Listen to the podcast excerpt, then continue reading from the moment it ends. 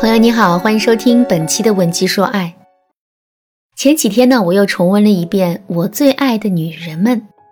追过这个综艺的人都知道，其中最具话题性的情节就是张伦硕和钟丽缇之间的争吵。事情是这样的，张伦硕在洗澡的时候让钟丽缇帮忙遮盖一下房间的摄像头，可钟丽缇仅仅是盖上了一张白纸。张伦硕发现后，担心自己洗澡的画面被拍进去，所以他整个人非常着急。钟丽缇见到张伦硕生气了，就赶紧过来哄他，让他不要生气。可是看到钟丽缇的表现，张伦硕反而更生气了。接下来，他开始对钟丽缇大发雷霆。钟丽缇也感到很委屈，心想：我都这么照顾你的情绪了，你还要我怎样？于是，他也情绪激动地跟张伦硕吵了起来。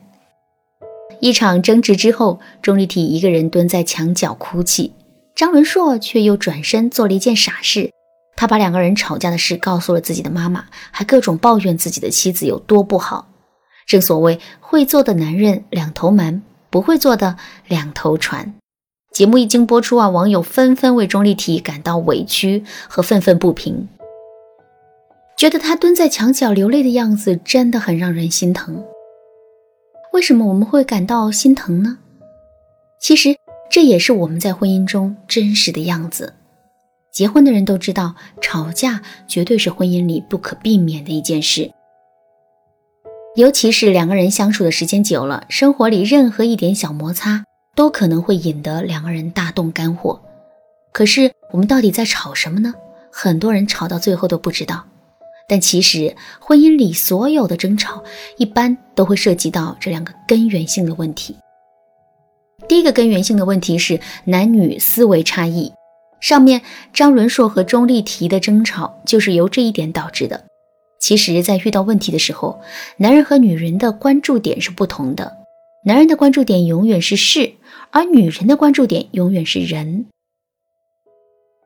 因为男人关注的是事儿，所以啊，张伦硕发现自己的隐私可能被泄露的时候，他满脑子想的都是怎么解决这个问题，而且他希望钟丽缇也会把关注点放在这个上面，甚至会跟他一样着急。可是钟丽缇关心的是人，她更在乎张伦硕的情绪和感受，所以她才会在第一时间安慰对方。可是，在当时的张伦硕看来，这样的安慰是完全不合时宜的。基于这种男女思维差异的不同，张伦硕会觉得钟丽缇做事没重点，而钟丽缇会觉得张伦硕不够在乎自己。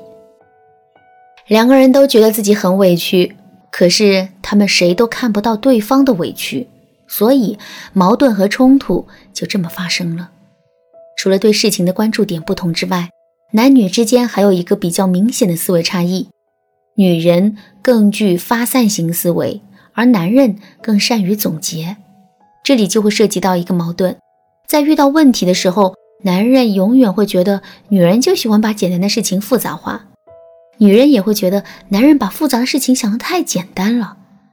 举个最简单的例子，同样是下班后很晚才回家。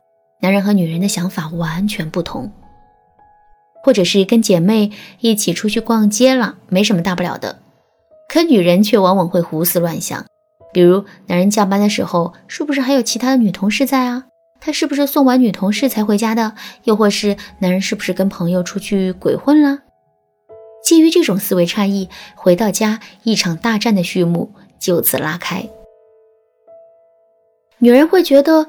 我一个人在公司加班到这么晚，你却连个问候都没有，你到底有没有把我放心上啊？男人又会觉得，我不就在公司加会儿班吗？忙了一天，我本来就够累了，回到家还要听你问东问西，真是烦死了。这两个关于男女思维差异的例子，其实都说明了一个问题：但凡是这个类型的问题，单靠吵是绝对吵不明白的。因为如果我们只是按照自己的思维惯性的去想问题，是永远不会发现对方的苦衷的。所以，我们一定要学会换位思考。首先，我们要更多的去了解男性思维，更多的去观察男女思维之间的差异。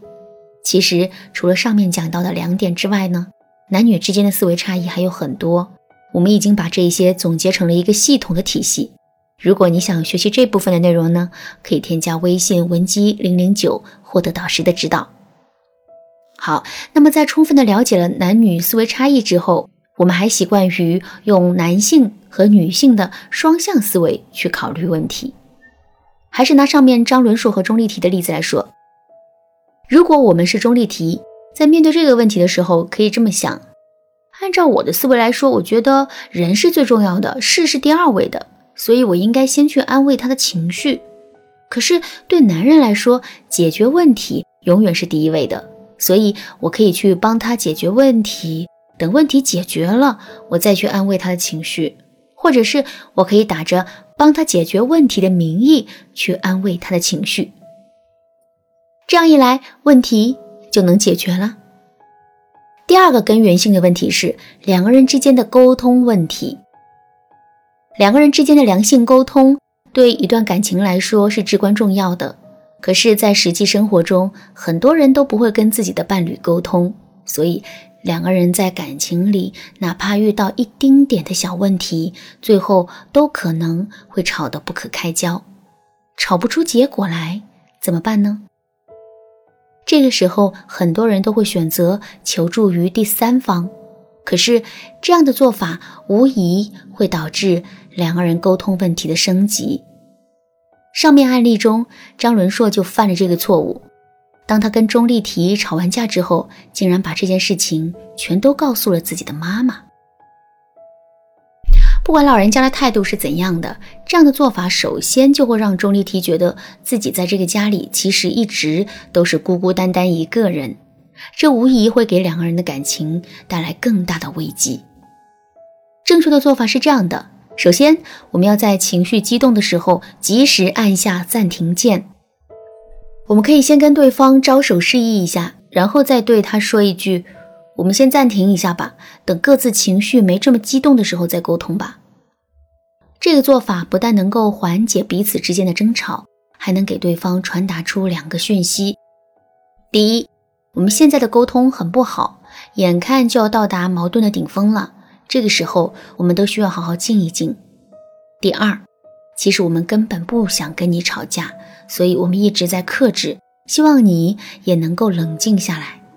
之后我们好好沟通一下。接下来我们要想办法去转移自己的注意力，比如说，我们可以出去散散步，做点简单的运动，或者是去看会儿电视剧，玩一局游戏，这些都是能够帮助我们尽快的恢复理智和平静。最后，我们要跟伴侣进行共情式沟通。所谓的共情式沟通，就是我们要更多的表达感受，而不是对伴侣的指责。我们要更多的从理解伴侣的角度去看问题，而不是一味的给对方提要求。在这样的基础上，我们还要清晰明确的表达出自身的需求，而不是给对方施加命令。当然啦。想要做到共情式沟通，其实并不简单。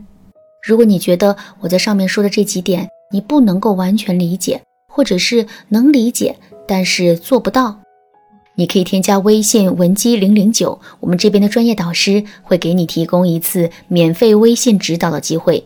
好啦，今天的内容就到这里了。闻鸡说爱，迷茫情场，你得力的军师。